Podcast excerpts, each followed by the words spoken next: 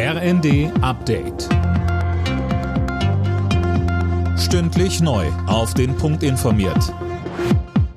Ich bin Sönke Röhling. Krisengipfel im Urlauberparadies. Auf Bali beginnt heute der G20-Gipfel.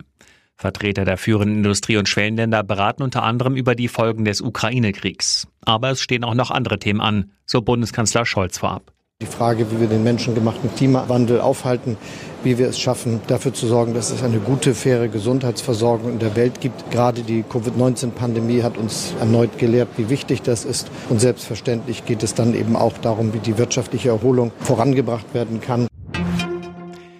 Die Europäische Union will ihre Nahrungsmittelhilfen um 210 Millionen Euro aufstocken. Das hat Kommissionspräsidentin von der Leyen vor dem Start des G20-Gipfels gesagt.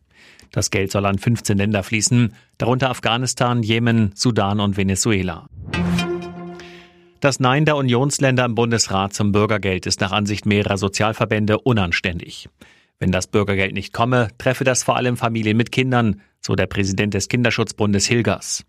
Auch Ulrich Schneider vom Paritätischen Gesamtverband meint, es gehe um die Absicherung des Existenzminimums. Ohne schnelles und konsequentes Handeln verschärfe sich die Not armer Menschen täglich. Die NASA hat einen neuen Anlauf zum Start ihrer Mondmission Artemis 1 begonnen. Der Countdown zum Start läuft.